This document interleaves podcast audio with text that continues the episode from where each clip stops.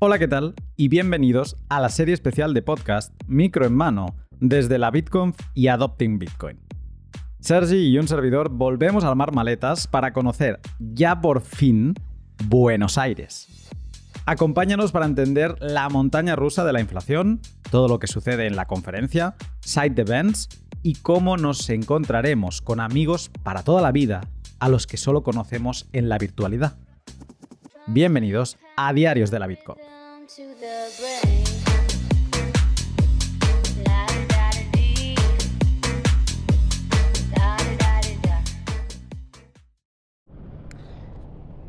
Bueno, de nuevo os vuelvo a saludar desde el futuro, ya desde el miércoles, y solo deciros que este segundo capítulo, que fue lo... Perdón, os hablo desde el jueves, ya no sé en el día que vivo, ¿eh? el, día este de viaje me tiene muerto.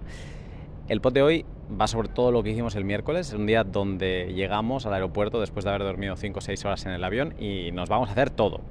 Solo paramos 15 minutos de siesta y hay un poco de todo, desde salir a la calle, ver sitios históricos de Argentina, eh, visitar el Museo del Banco Central Argentino, que no sabes por momentos si es el Museo de los Horrores o, qué, conocer un arbolito, que si no sabéis lo que es, pues ahora lo sabréis, visitar una cueva, ir a un asador, hablar con un asalariado, no un asalariado, como una persona que puede estar cobrando lo mínimo que se pueda cobrar y ver cómo está sintiendo la inflación.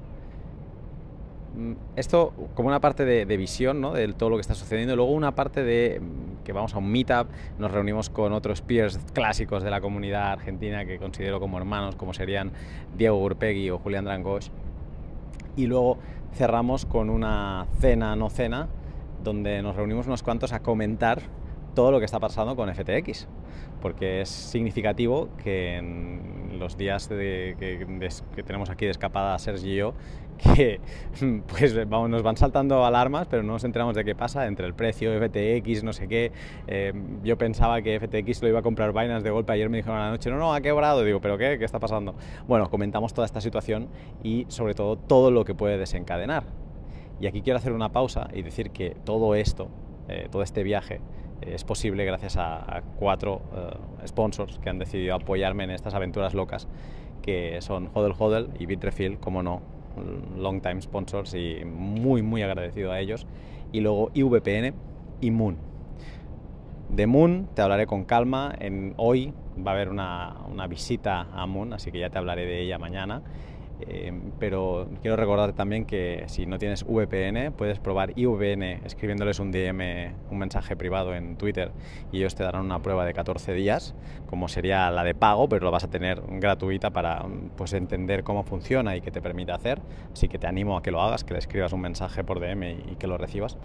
Pero aquí quiero romper una lanza, porque con todo esto que está pasando de FTX, eh, no, no, o sea, no, no, puedo parar de pensar en Hodel Hodel, porque Hodel Hodel, siempre que he hablado con, con ellos, con Max, el CEO y demás, siempre he tenido muy claro que todos los servicios que ellos construyeran sobre Bitcoin debían pasar por no custodiar los Bitcoin de nadie y por no rehipotecar los Bitcoin, sobre todo en la parte de lending, ¿no? que es donde tiene sentido. Muchas de estas empresas de lending lo que hace es eh, recoger eh, el Bitcoin de la gente, pagarles un interés y con este Bitcoin moverlo a todos lados. ¿no? Y luego ya sabemos qué pasa lo que pasa. Vimos el caso de Celsius, pero ahora yo creo que vamos a ver un Celsius 2 porque que caiga FTX es la primera ficha del dominó de vamos a ver mm, una fila, mm, vamos a ver qué tan larga es esta fila, ¿no? que otras empresas van a caer.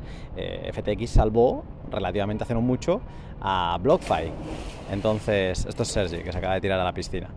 Y no sé si se ha escuchado, pero estamos aquí un poco recomponiéndonos de ayer. Y FTX salvó a BlockFi con 200 millones de dólares y vamos a ver qué pasa ahora con FT, y con BlockFi. Vamos a ver qué pasa con todo el lending centralizado. Vamos a ver si alguien se ha enganchado los dedos prestándole dinero a, FTX que ahora no le van a devolver. Entonces, not your keys, not your coins. Y sobre todo, si practicas algún tipo de, de New Finance, vamos a llamarle así, que sea siempre en servicios que no rehipotecan tus bitcoins. Bueno, mm, extrañamente, segundo día, y digo extrañamente porque no, no, sé, no sé ni qué día estamos, eh, pero sí, vamos a considerar que es el segundo día de estos podcasts diarios desde la BitConf. Eh, pero bueno, en Argentina, eh, en Buenos Aires, y hemos tenido un trayecto súper interesante con Ariel, que mm, empezó como el inicio de este segundo día, pero ha acabado siendo tan interesante. Una pequeña introducción a por qué Argentina está en la situación que está en temas monetarios, que acabará siendo un pot independiente. Y ahora hemos llegado al hotel, es tan pronto que nos han hecho la típica de no darnos la habitación, nos la darán más tarde. Y mira, voy a parar un momento, porque lo has dicho tú antes, Sergi, hay gente con muchos perros, hay paseadores de perros. Pero esto lo, he visto, lo veía yo en las pelis, y en alguna vez lo ves en Barcelona, pero muy de higos a brevas. Y, Pero y- pasadores de perros nivel 15 perros, grandes. Este no, aquí no, aquí debe haber 7, 8. Pero ha habido un momento que ha habido como 15. Por allí. Sí. Y bueno, buen, buen clima. Estamos aquí con una camiseta manga corta, se puede estar, aunque con, no te sobra un, un pullover, una chaquetita fina, tampoco te sobra. Pero bueno, esto estamos, es que son las 10 de la mañana. Es que no. Nueve y diez. 9 y 10, es que claro, normal. Y ahora vamos a dar una vuelta alrededor del hotel. ¿Dónde es esta zona? Es la zona de Palermo Soho. Tenemos Palermo Hollywood, Palermo Soho. Dependiendo, digamos, son las zonas más. eh, nosotros le decimos cheto. Ustedes creo que le dicen pija. Acá, acá es cheto. eh, O hipster, así trendy. Bueno, Pija aquí es otra cosa, ¿no? ¿O no? exactamente. Pija es el miembro masculino.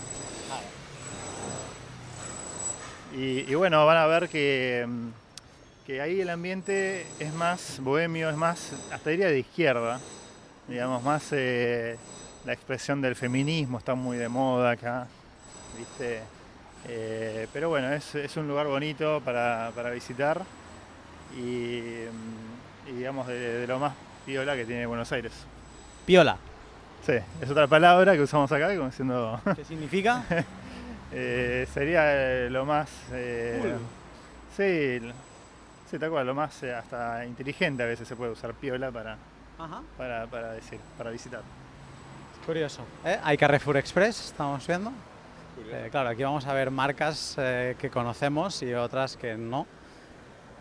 Y. oh, Claro, aquí todo. O sea, ahora mismo nosotros, como europeos, eh, que llevamos euros encima, si quisiéramos comprarnos algo, lo primero que tendríamos que Ah. hacer. ¿Se podría con. con... Quieren, Sí. los llevo a esta cueva ¿Vale? que tiene local a la calle y Sí. les va a cambiar. ¿Tienen euros o dólares? Acá lo mejor es el dólar. Uh, en el euro lo van a matar un poco. Bueno, Eh, pero bueno, cambiamos igual, aunque sea 100, no sé lo que sea. podemos un poco regatear ahí, a ver si encontrar. A ver si se. Sí, puedo decir conozco a tal, vamos a ver si, Vale. si, si me mejoran el tipo de cambio. Ok. Pero, pero sí, acá la, la cuestión es cambiar en efectivo. Si un turista paga con su tarjeta de crédito, el gobierno se lo va a reconocer al tipo de cambio oficial, con lo cual todo te va a salir el doble. Es decir, si vos traes efectivo a Argentina, vas a poder cambiarlo en estas casas de cambio, vas a tener el doble de pesos que si usas la tarjeta. Por eso hace poco, esto lo van, van a ver en estos días, recién ahora el gobierno está queriendo implementar un cambio para que los turistas puedan acceder a esta tarifa eh, mejorada. Porque se dan cuenta justamente de que todos los turistas, los mismos los hoteles, se dedican a cambiarle los dólares y los euros a los turistas. Entonces es como que queda todo en cash, todo ba- barrani, en negro decimos, ¿no? No, no les gusta que se liberalicen las cosas, ¿no? O sea, quieren como facilitarlas el, el cambio para que al final ellos puedan meter mano. Sí, exactamente, quieren tener un control de todo, ¿viste? Para siempre llevarse una, una tajada.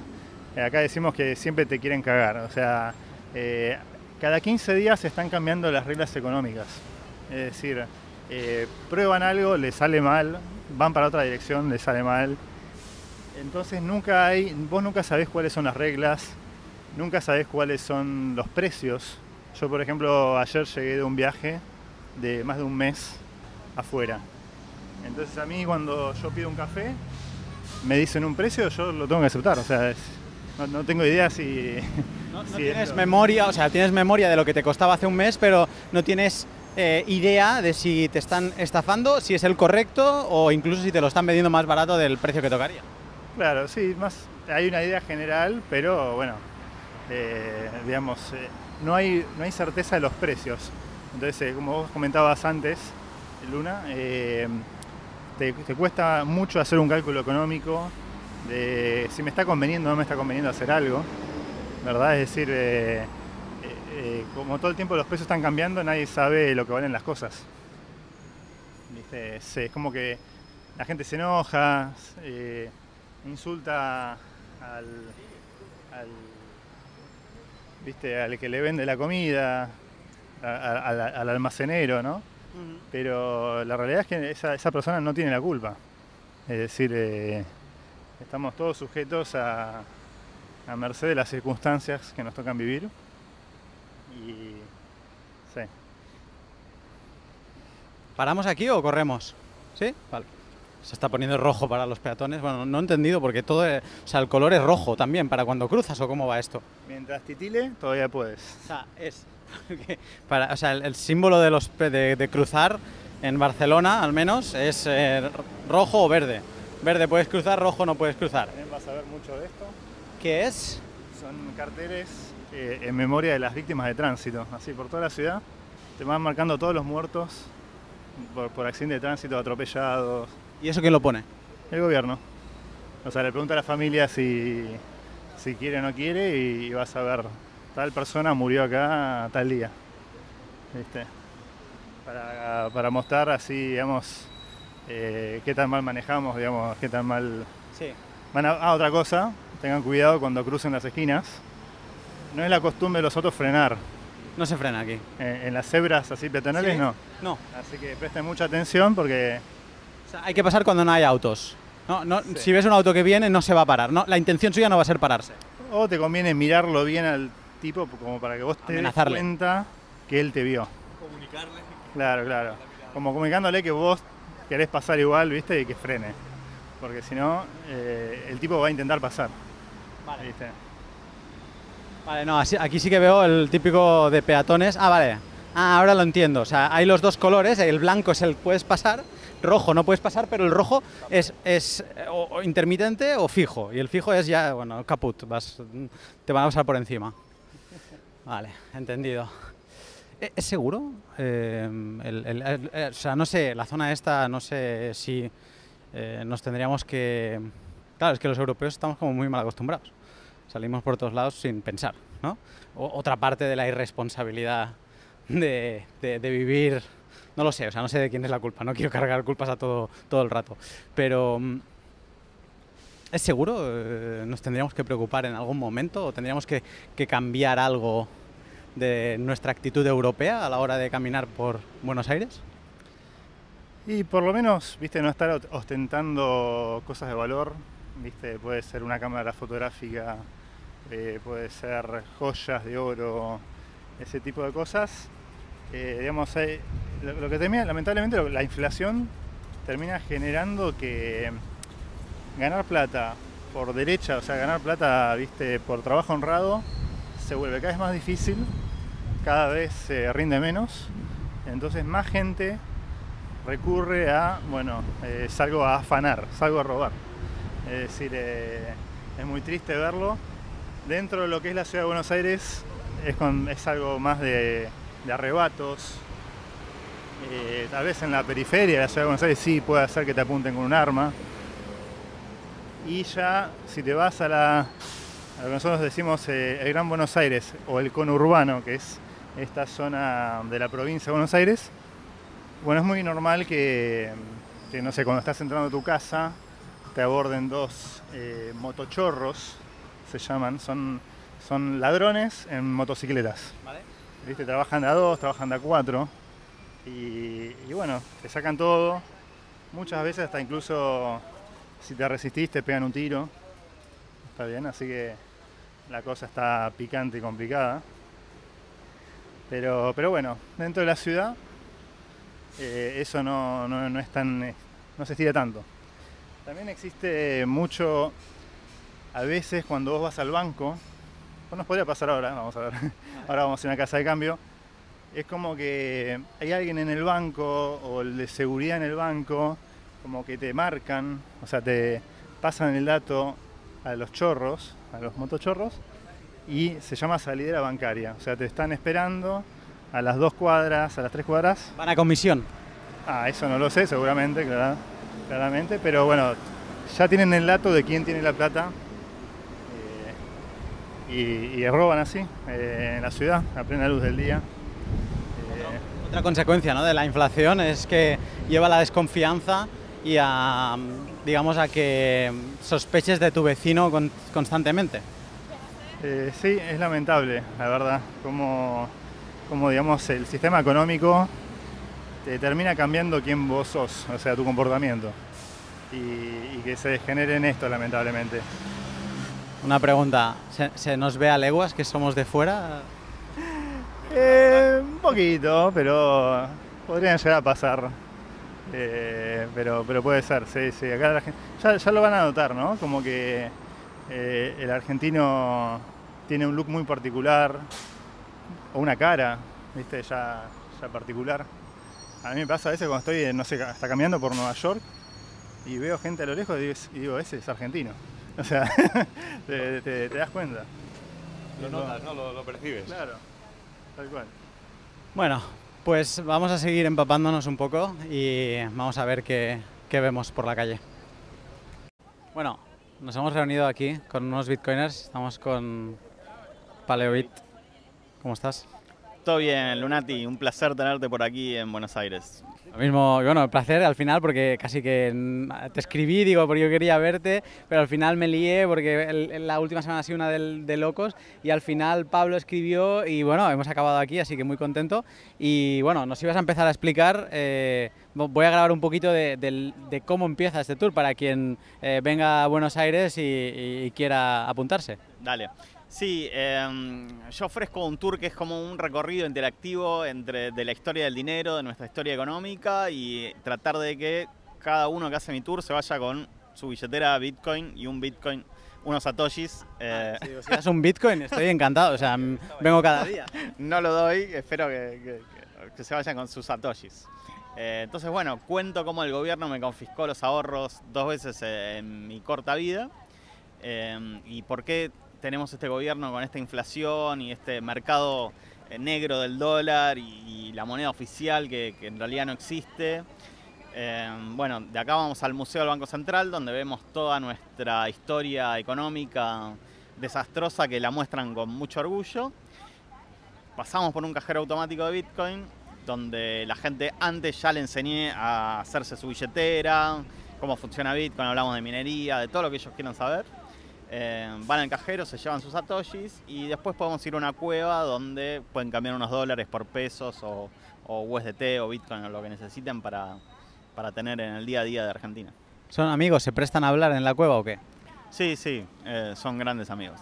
Entonces, a ver, sacaremos el micro ahí, a ver qué se cuenta. Sí, sí, no, es, es un showman eh, ahí en la cueva, la vas a pasar muy bien. Bueno, pues yo de momento por aquí paro y a la espera de que llegue Javier, que creo que ha ido a, por café, y, y nos lanzamos. Estamos en el Museo del Banco Central Argentino, creo, y hay un, un texto donde pone nueva carta orgánica del Banco Central y mandato múltiple. Bueno, son tres párrafos, pero me quedo con el del medio que dice, la nueva Carta Orgánica del Banco Central de la República Argentina establece en su artículo tercero que el banco tiene por finalidad promover, en la medida de sus facultades y en el marco de las políticas establecidas por el Gobierno Nacional, la estabilidad monetaria, la estabilidad financiera, el empleo y el desarrollo económico con equidad social. Lo dejamos ahí. Estábamos caminando por la calle eh, y aparte de visitar diferentes instituciones financieras argentinas, que tenemos algún, ya tenemos un buen cuadro de fotos eh, de los horrores. en- Y ahora nos estamos sumando una marcha. y ahora nos estamos sumando a una marcha que me dice Ariel que es, que es un continuo, que cada día acaba habiendo protestas ¿no? en el centro. Eh, me ha sorprendido que así como en Barcelona y tal, en- verías a gente que de golpe te abre una tienda ambulante de bolsos falsificados, de cosas así, me he fijado, porque no me lo pedía creer, y he visto que estaban vendiendo lo que nosotros diríamos cromos del mundial, que aquí, ¿cómo le llamáis a esto? Figuritas. Figuritas, figuritas, que es, tienes tu álbum, coleccionas todos los jugadores, los enganchas ahí y digamos has hecho la colección del mundial, de la liga, de lo que sea, ¿no? ¿Y, y por qué se venden como si fuera una ilegalidad los, los cromos figuritas? Bueno, justamente porque empezó a haber escasez de figuritas, es decir, eh, hasta Bukele se rió de esto de la Argentina, ¿viste? De que no se conseguían, de que habían kiosqueros o vendedores que te los cobraban más caros, y entonces el gobierno quería regular el precio de las figuritas, ¿no? Eh, hasta quisieron organizar una, una gran mesa de políticos a ver si entre todos podían resolver el precio de las figuritas y la disponibilidad, y no llegaron a nada, no, no lograron nada. Por eso seguramente ese vendedor estaría vendiendo en la calle, eh, tal vez a un sobreprecio. Acá en Argentina es como Pero que- porque hay escasez. O sea, eh. Y esa escasez seguramente se deba a la importación del dólar oficial. O sea, seguramente haya un cupo muy reducido de dólares para poder importar figuritas y entonces, claro, no alcanzan para todos, algunos quieren cobrar algo más y para el argentino eso de que vos cobres más, eso es el pecado máximo, ¿bien? es el sobreprecio.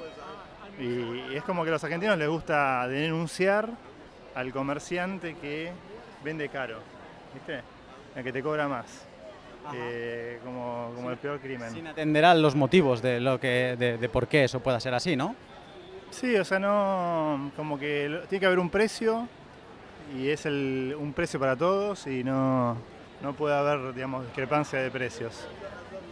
Esta protesta debe ser una protesta docente, me imagino. Profesores, profesoras. ¿Qué van con bata? Nosotros le llamamos bata, esto que como de laboratorio. No, no, debe ser esto de ser médico. Médico, vale.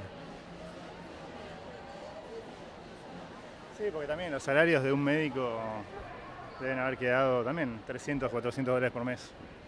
Eh, un médico, así. Em, lo comentábamos antes, me recuerda muchísimo por momentos a Madrid y a Barcelona, eh, el Buenos Aires. Luego tiene su propia identidad, eh, obviamente. Esta zona se llama Avenida de Mayo. Es la más parecida a Madrid. Maravilloso el día que tenemos, cielo azul, sol, temperatura debemos estar en los 20 pocos, yo creo, o 24 tranquilamente. Viniendo del hemisferio norte, esto es un lujo. Pero bueno, ahora vamos a ir a una cueva. Vamos a experimentar las cuevas, vamos a intentar cambiar algo de euros a pesos. Vamos a cambiar, yo creo que voy a intentar cambiar 100 euros y a sentirme un poco millonario. Cambio. Es los arbolitos, no sé si lo habéis escuchado de fondo. ¿Tú crees?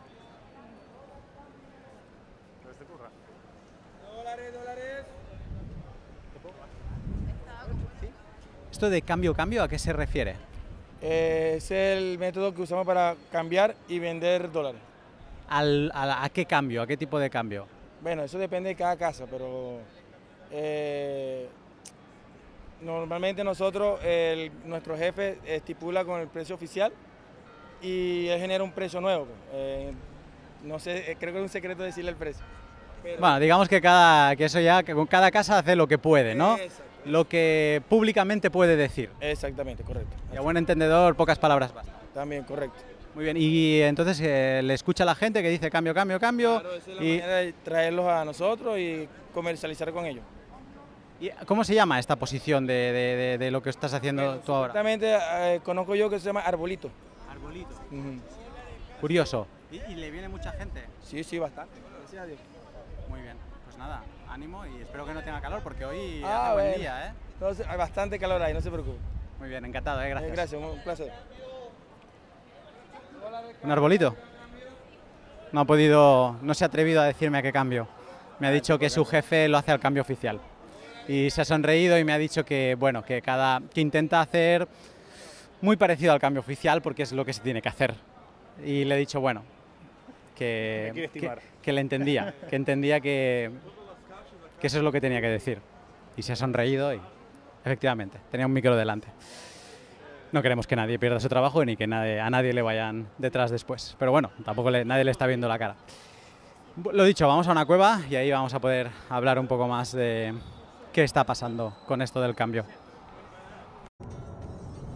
Bueno, eh, ahora ya hemos salido, estamos en el coche, pero mm, recién salimos de una cueva, mi primera experiencia con una cueva. Antes Ariel caminando por la calle nos ha enseñado una que estaba fácil de ver, ¿no? O sea, que no se escondía, pero ahora hem- hemos ido a una más, por decirlo de alguna manera, más clandestina, ¿no? O más eh, que no está, o sea, lo que ofrecía en, eh, en la fachada mm, no, joyería no, de, o sea, no tenía nada que ver, que entiendo a lo mejor algo de joyería tienen, pero después de pasar tres puertas de esas típicas de los bancos, que bueno, es aquello de que entras, estás en un cubículo, te miran, sí, eres, les das miedo, no les das miedo, eres conocido, no, te dejan pasar a otra y desde esa ya puedes entrar al sitio donde hay una mesa, te sientas y dices, mira, tengo euros, quiero mm, pesos, o tengo euros, quiero dólares, o tengo USDT o tengo Bitcoin y quiero pesos o lo que sea, ¿no? Y justo hemos entrado, hemos estado con un hombre que estaba cambiando de pesos a euros y nosotros, eh, por ejemplo, yo he cambiado 100 euros a eh, pesos a cambio 287 dólar blue. Eh, o sea, cambio no oficial, ¿vale? Cambio, como me decían ahí, esto es cambio ilegal, ¿no? Pero me lo decían riéndose, o sea, haciendo mofa del concepto del cambio ilegal. Me ha parecido muy interesante. En este caso, el, el cuevista, que no sé si se le puede llamar así, el cuevero, eh, no ha querido contestar preguntas allí. Me ha dicho que a lo mejor en otro momento, pero que en ese momento tenía trabajo y no. Pero espero poder hablar con, con otro cuevero o cuevera porque eh, he visto términos y prácticas que se estaban realizando ahí que me, me da mucha curiosidad saber por qué y cómo lo hacen. Incluso me ha sorprendido el momento en que alguien que tenía eh, reales brasileños ¿no? y quería pesos. ¿no? Y entonces le ha dicho, no, pues mejor eh, que lo- hazlo con Western Union. ¿no? Eh, Como tenía los cambios que se estaban moviendo en todos lados en ese momento. Obviamente es... todo, el tiempo presente, todos los tipos de cambio o sea, en la cabeza, de todos los días cambian. Sí, y además, o sea, el, desparpajo que tenía a la hora de decirte las cosas y de con un papel apuntártelo todo, no sé qué, tal, tal, tal, tal, tal, tal, tal, y luego una calculadora de aquellas, para mí antiguas, es la que utilizaba mi padre hace, pues tranquilamente 20 años, que es la típica que vas escribiendo y te va imprimiendo en un pequeño rollito de papel, entonces era todo como una magia, ¿no? De la velocidad de cómo hablaba, de cómo tenía los cambios, de lo que te estaba diciendo en cada momento. No, no sé, me, me ha parecido muy interesante y, y a ver si puedo eh, pues hablar con alguien y, y tenerlo aquí grabado. Ahora vamos a comer asado. Ya hay, hay hambre y Ariel nos está llevando a un sitio, así que un sitio muy especial. Así que nada, intentaré hacer alguna foto. Qué hambre.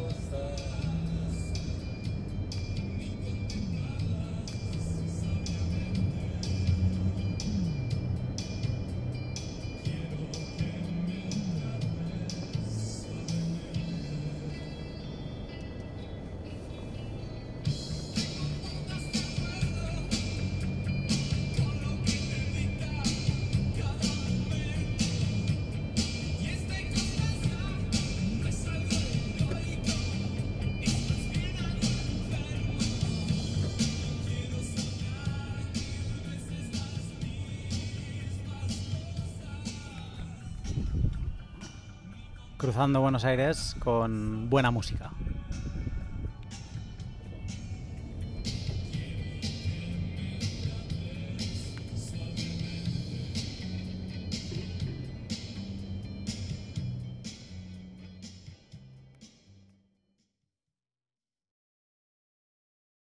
No tengo ninguno. No tienes ahorro. No tengo ahorro. Vale, porque mi pregunta iba a ir por el lado de cuando tú acumulas algo de dinero, ¿cambias algo a dólares o, o todo, tú vas con el peso al día a día y ya está? Con el peso día a día porque no tenemos ni para ahorrar dólares. Estamos viendo una inflación del 100%, imagínate, apenas que te alcanza para comer. Hoy en día vivimos para comer, trabajamos para comer. No O sea, tenemos o ninguna... sea, trabajar y quemar porque si no te lo inflacionan y no, no, no te... Hoy en día no puedo ahorrar. O sea, no te planteas ni un poquito, ni 100 dólares cada X cuando puedes. Nada, nada, no tengo ni uno de uno, ni un dólar. Imagínate qué triste situación para nosotros, O sea, los argentinos. y, y no parece que vaya a mejorar. No va a mejorar, no. Hay que conseguirlo, ¿eh? Hay que salir de la rueda esta. Ya vamos a salir adelante, algún día, cuando se vayan todos los políticos. Un, un chico que estaba ayudando a aparcar coches, que le apetecía hablar un poco conmigo. Y ahora estamos en un asador que huele... No, no, no, el, olor no se puede meter en el micro. ¡Buah! Y todavía me estoy recuperando del que creo que fue un COVID porque no tenía olfato y me ha costado un montón, de mes y medio. Pero el olor me está entrando hasta, el- hasta arriba. Voy a colgar una foto. Buh. Buh. Bueno, después de ir al asador, las. ¿Cómo era? Las. Lo- Esta última palabra no la. Los, los talas de- del entrerriano. Ya lo he dicho bien, no sé ni cómo. Pues después de comernos una vaca directamente y, y dos botellas de vino que han entrado muy bien. Entre- éramos siete personas para tener un, o sea, una comida que no hemos eh, escatimado en nada, con papas fritas, con ensalada, con provolone, con mollejas, con vacío, con... ¿Qué más? Lechón de cerdo y Asado. asado Asado, papá. y asado. Todo eso para siete personas, que ha sobrado incluso un poco porque no, no, no se llegaba más. Y las dos botellas de vino Malbec y los postres, tres postres. Nos ha salido todo a unos eh, algo menos de 100 dólares. ¿Vale? Para que quede contexto, pero una delicia. O sea, estamos todos reventados. Y estamos volviendo al centro de Buenos Aires para descansar un poquito, lo que nos dé tiempo, e irnos a, a los eventos que tenemos después a la tarde. Y ahora estamos hablando con un peer mm, brasileiro que estábamos todos aquí haciendo una competición de a ver quién había dormido menos o a ver quién estaba en una peor situación. Sergi y yo, no, es que hace 30 horas que no nos duchamos porque estamos venido del, hemos dormido en un avión y tal y cual. Y entonces eh, aquí eh, Vinicius nos dice, eh, bueno, mira, es que yo vengo de SatsConf, es una, una conferencia que ha habido en, en Brasil organizada por Lucas de Lightning Labs y creo que supongo que habrá más gente, pero él, él estaba ahí en la organización y, y nos decía que no, no, es que yo acabé de la SatsConf, me fui con bitcoñeiros por ahí a tomar algo y me planté en el aeropuerto y he venido aquí. O sea, creo que es el que está más perjudicado de todos nosotros, sin duda. Y me apetecía preguntarle que, qué tal SatsConf, que además fue la primera edición, y me gustaría saber un poco cómo fue el vibe y, y cuál, cree, cuál crees que ha sido la recepción por el público brasileiro. Sí, mucho gusto, mucho gusto hablar con vos.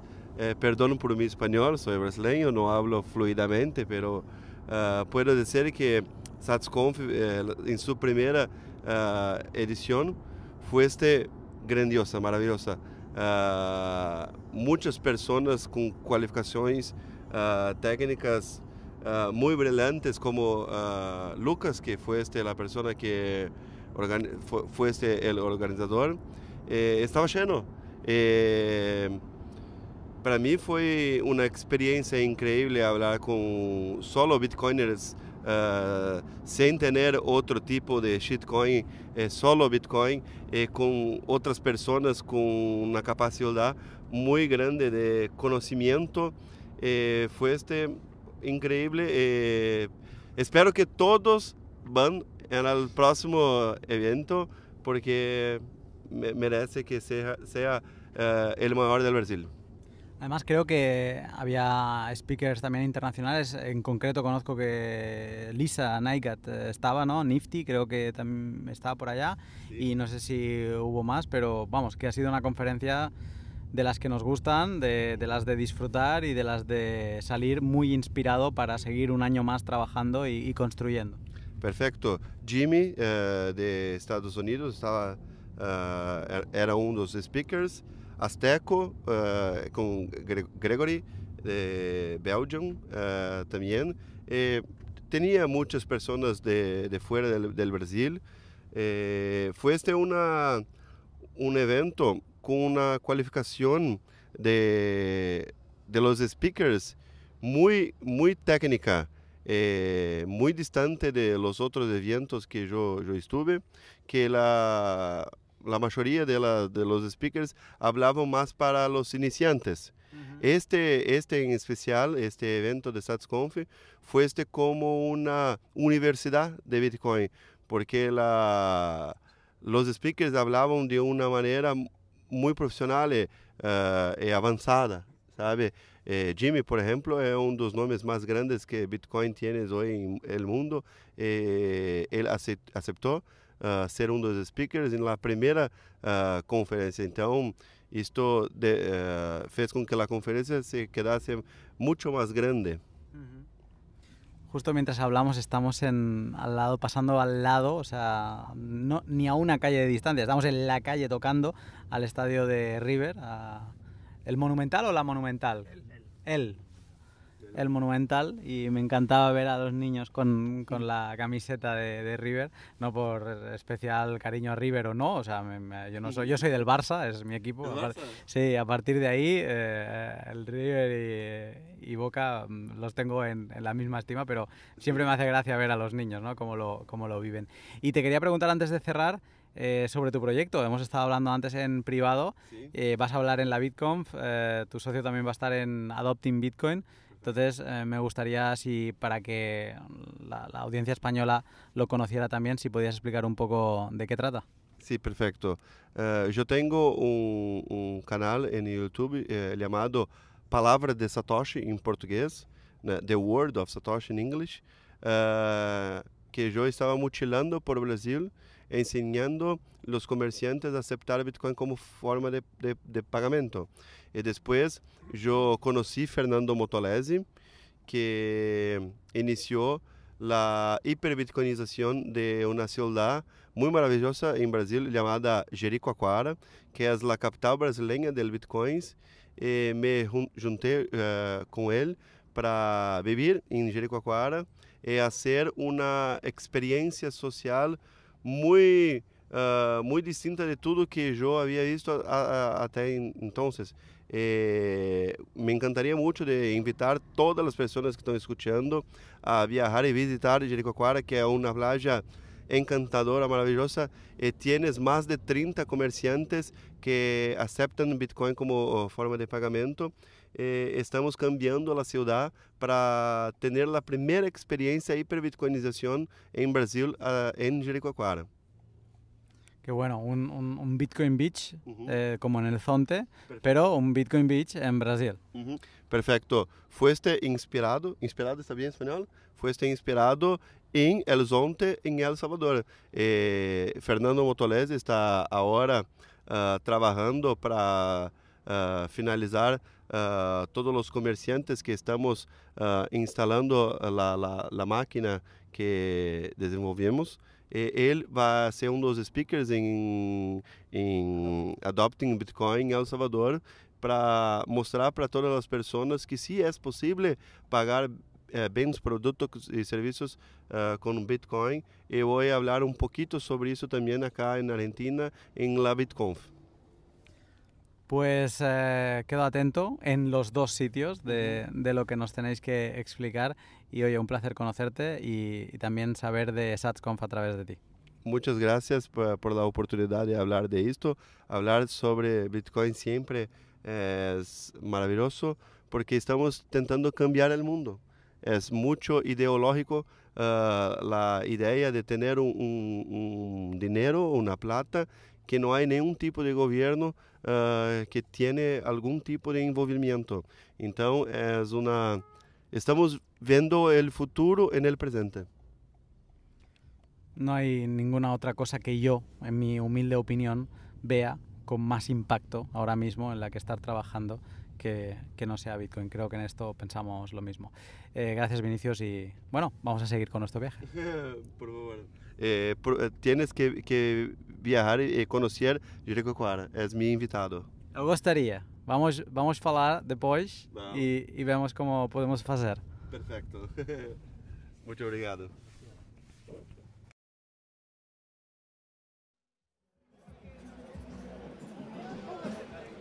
Bueno, después de una siesta que no ha sido tal, porque no sé si eh, yo he llegado a dormir 15 minutos, Sergi hasta un poco más, pero no mucho más. eh, El día está, no se está haciendo largo porque está siendo muy emotivo y lleno de emociones, pero se nota la paliza y de haber dormido en un avión.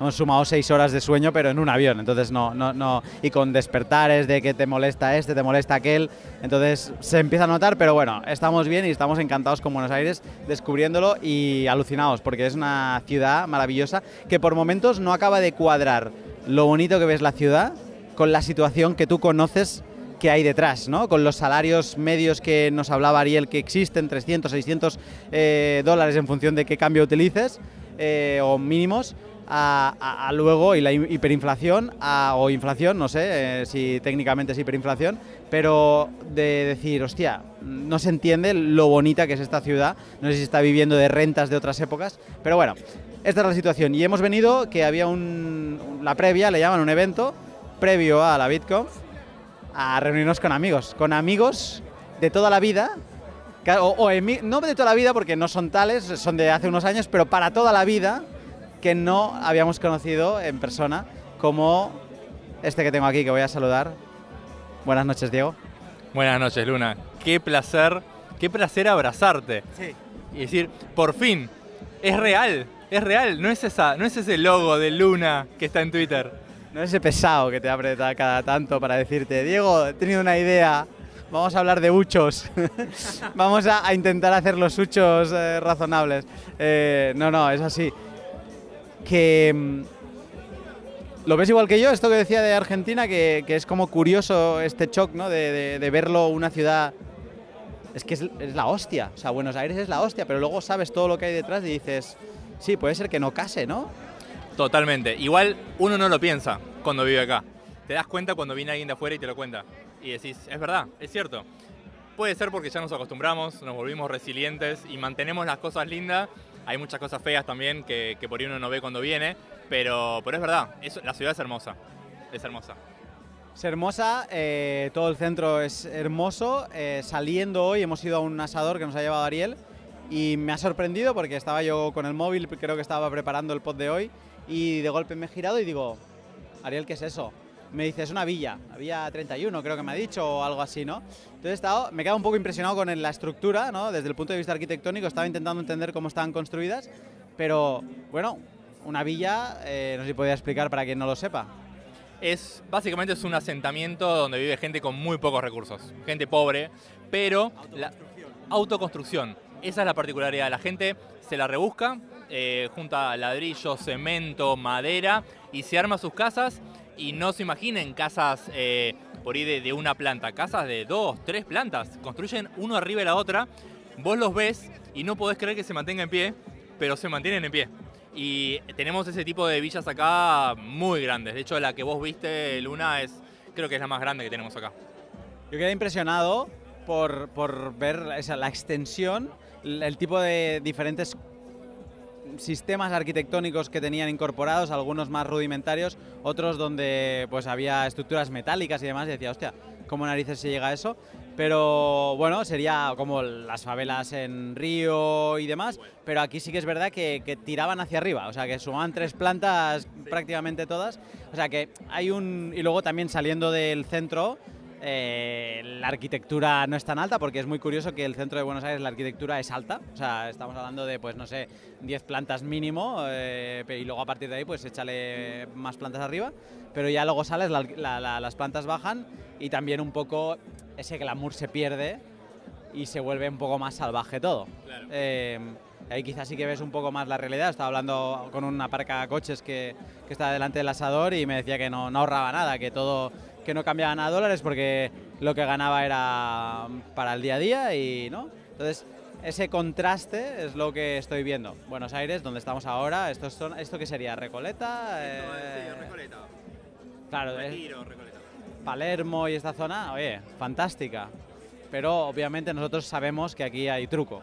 Exactamente. Tenés, bueno, vos viste los dos, las dos caras de la moneda de la ciudad, la villa y Palermo, ¿no? Palermo, restaurantes modernos, eh, con noche, la gente sale, eh, otro poder adquisitivo también.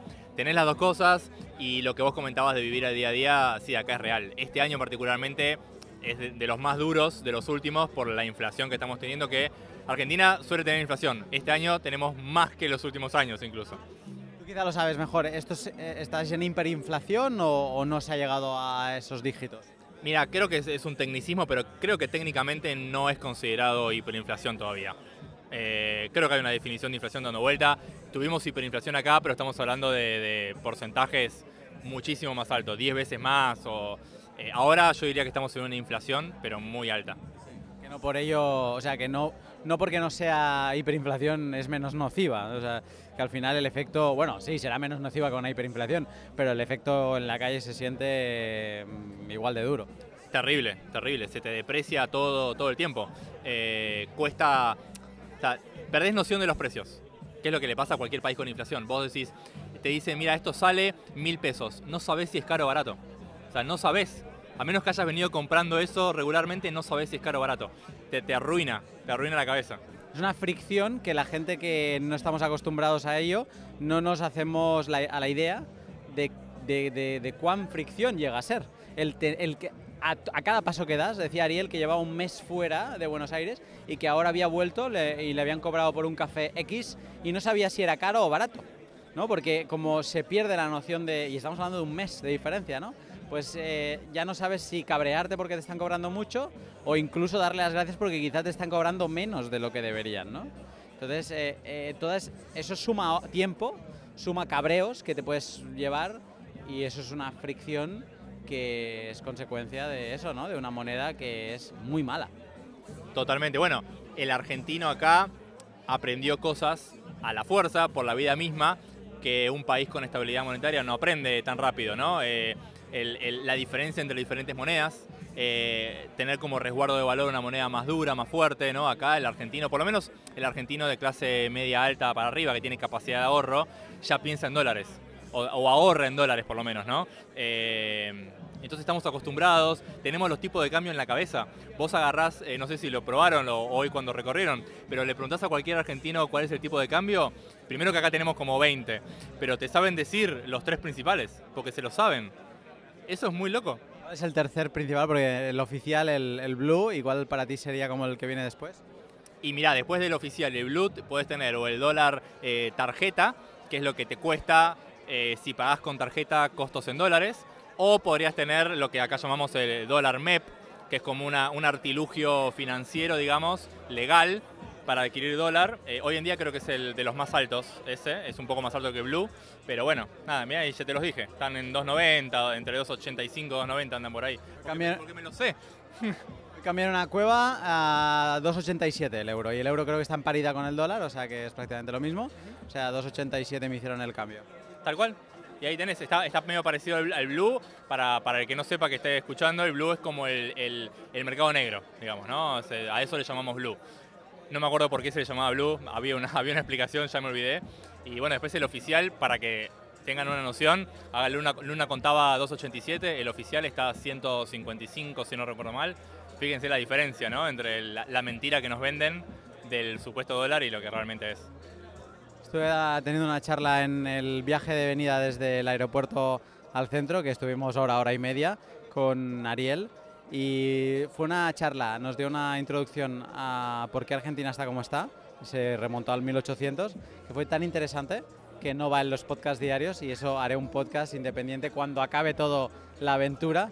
Eh, y me muerdo la lengua porque ha dicho cosas muy interesantes, pero es, eh, es muy loco que todo lo que te cuentan los austríacos, ¿no? De los precios son los farolillos que te indican, eh, te dan información del mercado, eh, cómo aquí se estáis forzados a experimentar todo eso y cómo un europeo, por ejemplo, aun, con- aun teniendo una inflación del 10%, aún así no tiene por qué, entre con muchas comillas, preocuparse, se debería preocupar, su dinero se está diluyendo también, pero digamos que las consecuencias no están tan a pie de calle. Eh, aquí sí, aquí se, vive, aquí se vive la economía como la viviría un austríaco, aunque la gente no quiera. O sea, te empujan a vivir la economía en, esa dimensión. Y no solo eso, sino que también tuvimos la suerte o la mala suerte de ver las consecuencias de malas políticas o de, o de malas supuestas soluciones. Era muy gracioso ver hace un tiempo cuando, no recuerdo si era en Estados Unidos, creo que seguramente en Estados Unidos o en algún otro país, que está todo el mundo está sufriendo inflación ahora, eh, hablaban de una posible medida de control de precios, por ejemplo, ¿no? Primero que hay libros de hace siglos hablando de por qué eso no funciona.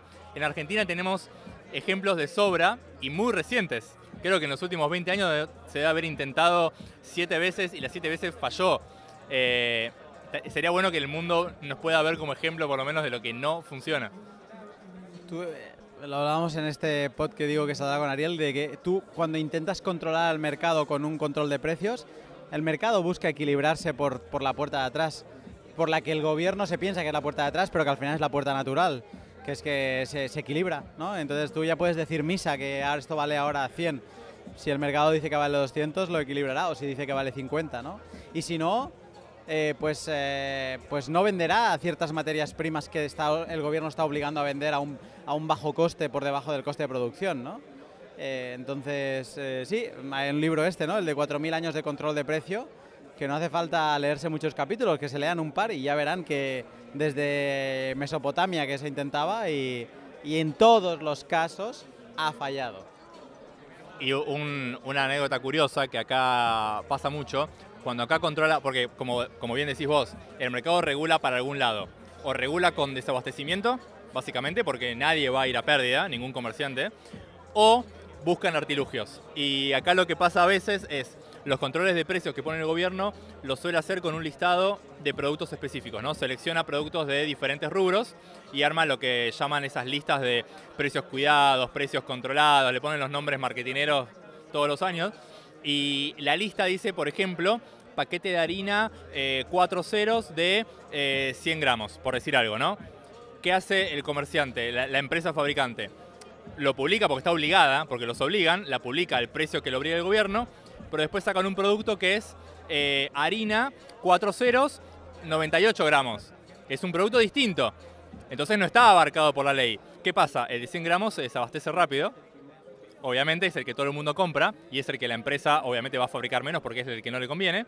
Y terminan vendiendo otro que es muy parecido, le cambian alguna variable al precio de mercado, al precio real. Eh, entonces termina pasando eso, o desabastecimiento o la, o la empresa y el mercado le encuentran la vuelta.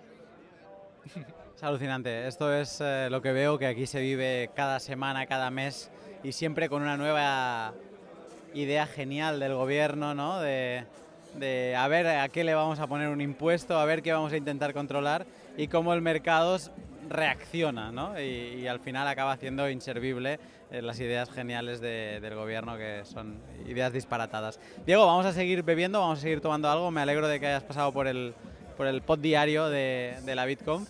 Y nada, oye, lo que tú decías al principio, un gustazo abrazarte. O sea, un hermano que no ves hace tiempo y, y poderte saludar y, y ponerte cara, ya nos habíamos visto por webcam, pero el eso, el saludarte y el, el sentirte. La verdad, un placer. Así que bueno, como bien dijiste, vamos a seguir tomando un poco. La gente no lo sabe, pero en la mano tenés un Fernet con coca. El Fernet no es argentino. Cuidado con eso de coca. Eh, con cola. Coca-Cola, sí, perdón, eh, Coca-Cola. La- el Fernet no es argentino, la Coca-Cola tampoco, pero el Fernet con Coca-Cola creo que podemos decir que es muy argentino. Así que muy bien la experiencia, la experiencia argentina, Luna. Inmersión total. Inmersión total, sí. Está por decir che ahora. Sí, no, tengo muchos amigos argentinos también en Barcelona, entonces el, el léxico me lo medio conozco. Así que bueno, vamos a seguir practicando. Eh, yo creo que acabaré la experiencia con acento. Pero bueno, todo, todo se andará. No puede existir. Estamos sentados en el restaurante y se ha sentado a mi lado por magnetismo puro, además una de las eh, energías eh, electromagnetismo eh, que, eh, que hablamos en uno de nuestros spots. Uno de mis hermanos que no que no le había no le había conocido en persona, pero que lo siento como tal. ¿Qué tal, Julián? ¿Cómo estás? ¿Todo bien? Yo bien, ¿y tú? Muy bien. Ha sido toda una aventura hoy. esa dirección, yo te puedo demostrar que esa Ha sido como la red de Lightning eh, viniendo, ¿no? Has hecho un récord de velocidad porque estabas lejos y te has venido a es- al espacio Bitcoin a toda velocidad y, eh, y no sé, y ahora estamos en un sitio de, de all you can eat, pero nadie, pero la mitad no vamos a comer. No, eso es, es cierto. Nadie va a comer. solamente beberemos, que es a lo que vinimos a, a- a- Te recibimos, básicamente, con esto.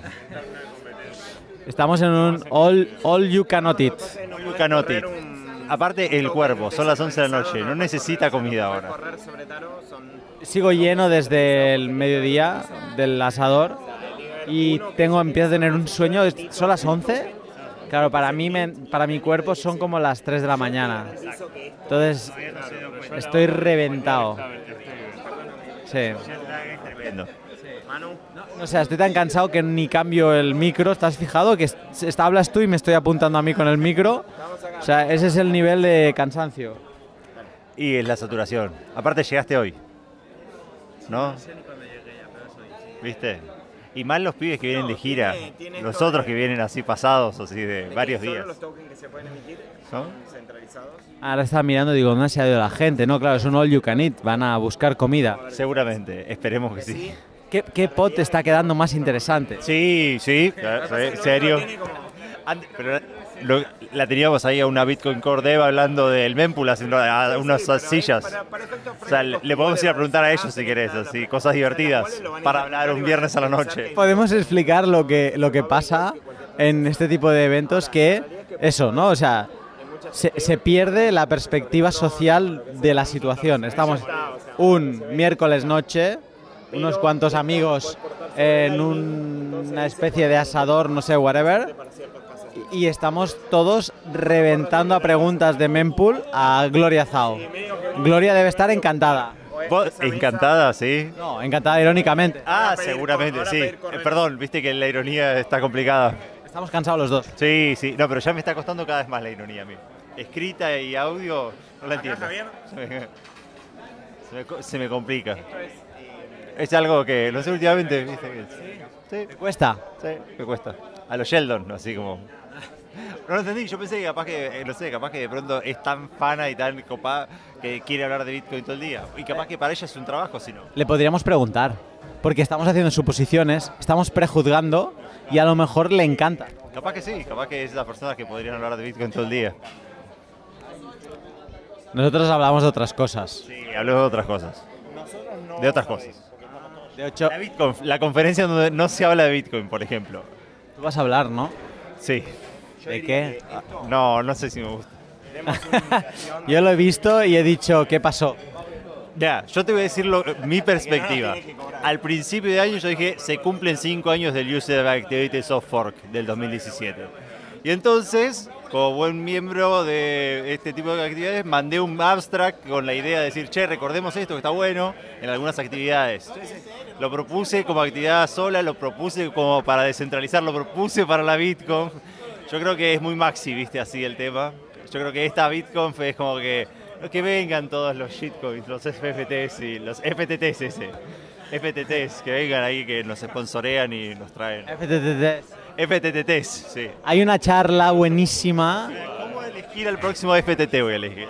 Hay, hay una charla que me la han enseñado saliendo de Espacio Bitcoin, que es cómo ir de algo rollo, cómo ir de un trader, de home trader, acumulación de poder es malísima para el. Como ir de un home está acumulando un poder que a gestionar la, el order book o algo así de FTX. Para quien no lo sepa, yo, yo me he enterado tarde porque no me estoy enterando de nada, pero ¿Te puedo clarificar una cosa? Nosotros cuatro no vamos a pedir, nos pedimos nada más cerveza, ¿puede ser? Y, y esta cobrala porque la pedimos como... casos, que- casos de situaciones de all you can eat de gente que no quiere comer. una cerveza antes, esta nos la pueden cargar aparte. ¿Y pueden traer un par de jarras más o qué? Sí, tráete una más. Esas van aparte, ¿sí? Bueno, sigamos, Julián. eh, pues eso, que era una charla rollo de alguien de FTX que te explicaba cómo iba, había ido de home trader a, a gestionar el trading en FTX. FTX ha quebrado. Pero si ellos eran solventes, ¿cómo pueden estar diciendo Pe- ¿Cómo puede estar sucediendo lo contrario? Pero yo, a mí ahora, esa charla me interesa muchísimo. No, no, no, es que. o sea, podría ser una buenísima charla la Creo que ahora han salido muchas preguntas que antes la gente no iba a tener y ahora hay muchas preguntas. Claro, pero y encima es uno de los sponsors de la conferencia, o sea. Bueno, si había, no es el main había una charla, había una charla de FTX que es cómo, or- cómo gestionar tu portfolio. Posta. Claro. Y de hecho, el miércoles acá había un evento que yo estaba invitado que se llama FTX Experience, que era un evento así a todo dar que se suspendió. Justo en el medio del, Sí, del sí. caos se mandaron una nota tipo, bueno, este evento no se suspende. Pero hay una charla de FTX que dice cómo gestionar tus portfolios y estrategias de, que va a estar como picante, digamos. Seguro que daba muy buenos tips.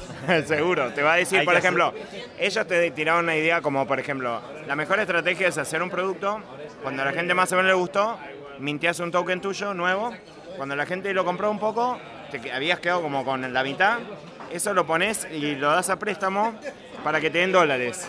Y después que, que- que se liquide todo, vos te quedaste con los dólares de unos tokens que eran que les inventaste, digamos, ¿no? Espera, ¿puedo decir que se liquide todo la, porque gente? sí, porque, por ejemplo, si yo mintí, imagínate, yo soy el dueño de los FTT de FTX.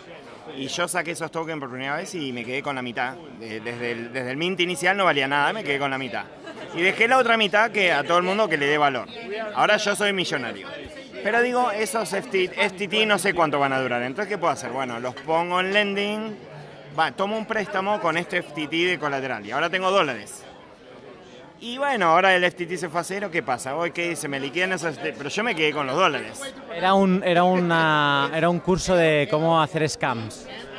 No creo que vengan a dar esa charla acá porque no, no creo que esa era la charla, pero digo, tal vez es lo que pasó y no sé, tal vez iban a contar la verdad sobre FTT. Tenés una industria. eh, a ver, si vieron The Big Short, vieron cuando es como está el chabón hablando en el escenario, viste, de hacer. ¿Cuál es la acción? Como que la seguía comprando. Pero los bonos, era la calidad de los bonos y salta este Steve Carell y le dice, pero si lo que está diciendo es toda basura, viste. Es como, da como para hacerle una de esas, pero del mundo cripto, ¿no? Que venga FTX, que nos dé la clase de portfolio y le decimos, "¿Pero Igual- ¿cómo puede ser que están dando una clase de portfolio si están quebrados recién? Igual, igual no sé, es como, es como raro porque realmente FTX era un exchange impresionante, o sea, andaba increíble, o sea, te- andaba muy bien. Cruje la cabeza que hablemos en pasado de FTX. No, no, pero digo, era porque ahora va a costar hasta levantar la, la imagen de nuevo a eso, digo, tal vez no se no quiebra, pero, pero digo, era un exchange que ahora siempre tuvo esa contrariedad de que estaba este Alameda, que Alameda era una máquina de, de quebrar cual proyecto pudiera con estrategias, o sea, durísimas de, de- de tratar de shortear proyectos y hacerlo, hacerlo así, ¿no? Todos los proyectos que iban quebrando, es más, no sé si no estuvieron metidos en lo de Luna, o sea, en, en todo el lío se metían los de Alameda para hacer quebrar. Y entonces tal vez estaban acostumbrados que ellos eran los que podían hacer que caer a todos y de repente les apareció Mr. Binance y le dijo, ah, sí, in your face. funds are not safu. No, no. Funds are not safe, pero eso lo aprendimos desde hace años. Pero creo... MTGOX, Bitfinex, ¿para qué vas a Igual creo que el día de esto fue como lo más bizarro que viví en Twitter, en, en, en Big Crypto hace mucho tiempo, porque pasó toda esta pelea de CZ y Sam. Al mismo tiempo estaba este, pod- este TikTok de mm, Go Up, Up Only, este que es este, hay uno que es un, un chico muy conocido, está este, este TikTok que estaba, había como 30.000 personas escuchando, y se metió Do Kwon apareció de la nada este Doc Wong. Y estaba ahí. Y los otros le decían, che, este, si vas a la cárcel, eh, nada, está todo bien, o sea, no es lo más grave que puede pasar. Y el tipo, bueno, gracias. Mientras estaba pasando lo de Binance y qué sé yo, y de repente en un TikTok aparece Doc Wong a hablar. Como que fue un día intenso de cosas, no Claro. sé, cringe total. Cuando lo de Do Kwon lo vimos, o sea, cuando cayó Triarros Capital, todo, todo tuvo su space o su lugar donde se los linchaba públicamente, por decirlo así. Porque hubo varios este año. Triarros Capital, Voyager, Celsius. Este año fue el año de las liquidaciones mal, ¿viste? Que FTX es el segundo Celsius del año. La caída de precio es muy Celsius. Celsius, Triarro Capital tuviste también, BlockFi, a todos se le... Que lo he pensado hoy con lo de FTX, no nos acordamos que FTX como que salvó BlockFi, ¿no? Le extendió una línea de crédito. ¿Qué pasa con BlockFi? Porque ese hombre iba de salvador de todo, ¿eh? Y ahora no, el salvador mm, era un salvador de humo. Pero ¿cuál fue el, eh, cómo es el programa este donde apareció Do Kwon? El TikTok de quién es, es conocido este. Cobain, ¿no es? Cobain, ¿no? Cobain. Cobain, es, tiene un, Bueno, un- sí. un Twitch, un Twitch. Un Twitch, bueno, pero está... Pero realmente el tipo aparece en el Twitch que ni siquiera es como que se sumó, no, no, no vi cuando se sumó, porque casi ni habló, pero el tipo es un fugitivo, o sea, se le suma en el Twitch, o sea, fue todo muy bizarro, o sea... ¿No vas a comer más tampoco? Pe- di que te recojan esto y ya está. No, pero tranquilo, no, no, no hay apuro, ya vendrán.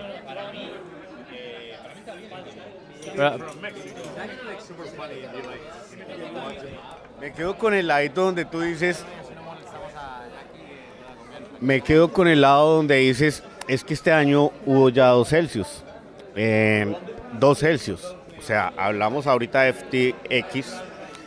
Y, y pues bueno, como que nos han enseñado que el tema de la custodia o aprendes o aprendes a los porrazos. Entonces es invitar a la gente que cuando dejen algo en un custodio sepan realmente que lo pueden perder. Ahorita los escuchaba, no sé si llegué tarde, pero pues bueno, yo creo que esto todavía no se ha acabado este ciclo de liquidación. Porque, pues a ver, está la gente de Alameda que tenía el 90 y pico por ciento respaldado de su capital en esos tokens y hoy lo vimos como en 2, 4 dólares y ya está. Entonces, de 14 mil millones de dólares que reportaban en activos, pues ya tienen menos de mil, ¿no? Entonces eh, hay que ver, el mismo reporte que salió en Coindex decía, tienen 7 mil millones en créditos respaldados con estos tokens.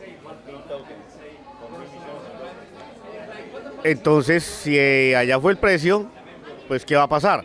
Y lo citaba Luna, ¿no? Entonces ellos fueron los rescatistas, no sé si se, se pusieron de habladores a decir, ok, vamos a rescatar a este, a este, a este, entre ellos BlockFi. Y bueno, y si, la cosa se complicó, ¿qué va a pasar ahorita con BlockFi? Eh, ¿Vendrá más tandas de liquidación? O sea, la cosa está complicada. Yo no considero que, no, no me gustaría que CZ lo viésemos como el salvador porque llega a comprar y esto, ojalá ni lo compre, porque el mercado tiene que castigar. El que la embarra eh, tiene que ser liquidado. El que no conoce lo que está haciendo y se sobreexpone, el mercado lo tiene que castigar. En este caso es un grande que va a salir mucha gente lastimada así porque eso genera que lleguen al precio de liquidación de muchos otros. Pero hombre, si no tomaste bien los riesgos, así es el mercado, te cobra. Ahora, una de las cosas que hemos visto en el sector financiero legacy, la concentración, lo de no, too big to fail, ¿no? Que pasaba con los bancos que se iban, pequeños bancos se iban agrupando y cuando parecía que el banco era más grande era, oh, it's too big to fail, no puede caer, es muy grande. Y luego caía y tenía que venir el Estado a rescatarlo. Binance se está convirtiendo en un monstruo por descarte de todos los demás, con un poder que acabamos de ver de cómo en dos días ha bailado a FTX y prácticamente lo ha sacado del mercado eh, Fonsar Safo, ¿sabes? O sea, fue un tweet que dijo, bueno, dado los, eh, los hechos que se vieron de Vine, de FTX, hemos decidido eh, vender todos los FTT. ¡Pum! Cayó. O sea, fue un tweet. Y tú- Pero es impresionante, o sea, fue un tweet. Y después... Este y aparte, tuvimos no Celsius, Luna también, que es una infraestructura entera desaparecida. Yo, yo no soy una infraestructura. Yo no soy una infraestructura. So- Ah, vale, vale. No, pero FTX, FTX es, eh, es como una especie de Luna. Claro, podría O sea, pasó lo mismo con- que con Luna. O sea, Luna tenía, vos tenías dólares respaldados por los Luna y si los Luna valen cero, todo, todo eh, fue una espiral. Y FTX tenía sus préstamos tomados contra sus propios tokens. O sea, fue como una misma. como- nada más que centralizado. Quieren decir que Binance es como El Salvador, pero el tipo le dice, te voy a vender los FTT. La CEO de FTX sale y le dice, yo te los compro todos. Ah, sí, viste En que- 22, over the counter. Vale dos ahora. y tenías que tomar una decisión. Lo hago y, y no tumbo FTT. O sea, la gente cree que esto no fue como que Binance sabía lo que estaba haciendo. Dijo, no, yo los vendo en market sale y que se vaya a cero. El tipo se le dio la oportunidad de, dame chance, dame un día, yo te los compro, yo recaudo 5 mil, 6 mil millones de dólares y te compro tu parte de FTT, pero no toques el 22. Por eso estuve un rato en 22. Cada match era de 200 millones de dólares y aguantó hasta que no había más dinero y se fue a 4, a 2. Ahora está dos. O sea, estaba 22 era eso, ese piso y ahora creo que vale 2. O sea, es una cosa impresionante lo que pasó con FTT. O sea, Binance se la hizo, él sabía lo que estaba haciendo con el market sale. Se la hizo y no es esas cosas no, esas cosas no, o sea, no, no, no, no surgen así. Ah, me levanté y dije, toma esta decisión. O sea, porque el tipo cuando se entera de lo que pasa de, de FTX, por más que diga, che, quiero sacarme de encima estos tokens, la decisión de decir, voy a hacer esto, él sabe perfectamente las consecuencias que tiene. O sea, y sabe que venderlo, él va a perder mucho dinero también. Entonces, él está tomando una decisión en la cual sabe que va a perder dinero. Estratégica pura. Y vos decís, ¿y qué está esperando ganar? Porque nadie va a querer perder dinero. O sea, algo está esperando ganar. Margin Call, ¿la viste la peli? Eh, Es- sí. Es la de la noche previa de uno de los bancos tipo Lehman Brothers, donde es el primero que detecta la, que el mercado, los bonos fraudulentos, estaba, eh, el, el modelo daba que, se, que, que no se iban a poder recuperar el dinero. Y es como toman toda la decisión en esa noche. O sea, de decir, bueno, a la mañana siguiente hay que salir y vender toda esta basura, que sabemos que es basura, colocarla, acepten hasta tal precio, ¿viste? Y, y sabían lo que iban a hacer. O sea, y vos pensás que Jinping, ¿cómo es que se llama? Yao. Ya, eh, no. ¿qué? El de. CISET. CISET sabía lo que estaba haciendo. Dijo, esto vale cero, hay que salir a venderlo directamente. De hecho, ponle, Y- ponle y- sonido de fondo. Eh, Hay una escena comiendo carne que él Claro, le dice... él es cuando, cuando están hablando. Estoy asqueado de esto y el otro le dice... Sí. 1822, 1870, 1902, 1913, 1933, 2008. Ahí sí me, sí me fue mal. 2012, 2017, 21. Siempre pasa lo mismo. Siempre exactamente Y igual. es inherente, es el sistema, o sea, salvo que uno esté hablando de una algo que no tiene que tener reservas, nada, Bitcoin. Todo lo demás tienes ese tipo de, de comportamiento. Yo me quedo loco porque todo esto ha pasado mientras yo estaba tomando 24 horas de vuelo casi con Sergi y me aterricé y vi un tuit como Luna, no sabes lo que ha pasado mientras estabas volando y digo, no. Pero es que hoy durante el día me ha venido alguien y me dijo, bueno, ya te enteraste de lo de FTX. Digo, sí, sí, que lo compra Binance. Dice, no, no, que quebró. Digo, no, no, espera. Y a mí me parece sorprendente porque hace dos días este tío tenía portadas de Forbes como el, el rico más joven, el, que, el vegano, el- la madre que lo parió. Sí. Teranos. de- otro, otro caso así te- estás teniendo, me parece. Inclusive más, porque valía como dos- 22 mil millones, una cosa así. Pa- Parecido, o sea, Teranos era 10 mil, 15 mil millones de dólares que, que se fue a cero, así. Vamos a tener una serie de Netflix ahora de seguro. Ya la hacemos. Es que lo que yo iba a comentar es que ellos tenían meses recortando fondos. Porque hace. me- yo, porque me entero de cosas de marketing, vi en un reporte que recortaron como 60% de su presupuesto por razones misteriosas después del despliegue de plata que lanzaron en el Super Bowl. Entonces, no debió haber sido.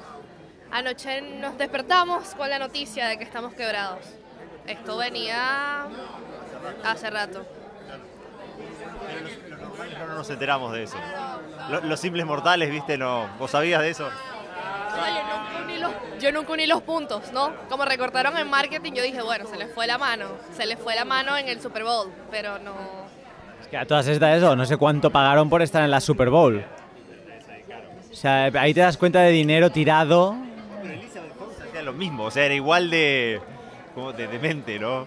Hacía todos los shows, todas las falsificaciones, todo para mostrar que estaba todo bien. Y... Pero ella era como para seguir recabando fondos y que los accionistas no se le enfadasen. O sea, los que habían invertido. producto, pero nunca logra tener como una máquina andando y que sea precisa. Por lo menos eso es lo que dice. la- Nunca logra tener. Y, y falsifican los test de sangre, o sea, eh, ahí ya se iba zarpando directamente. O sea, iba hacia los test de sangre en otras máquinas para decir como que habían sido hechas en su máquina. Es como un comportamiento así.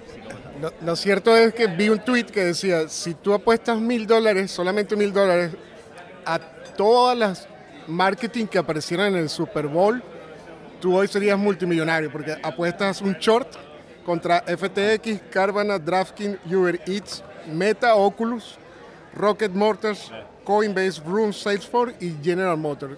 Es lo único que tienes que hacer el próximo año es ir al Super Bowl para ver quiénes son los que anuncian. Buenísimo. Bueno, vamos a seguir. Era, era un cierre esta. Mira, llevamos 20 minutos. Era un audio de, de, de 4 minutos para cerrar el día. Y se ha acabado uniendo aquí Jackie, eh, BTC Andrés, eh, Juan. Hemos hecho aquí una, una tertulia abierta de FTX. Bueno, está pasando, oye, está pasando. Pues nada, mañana más y mejor.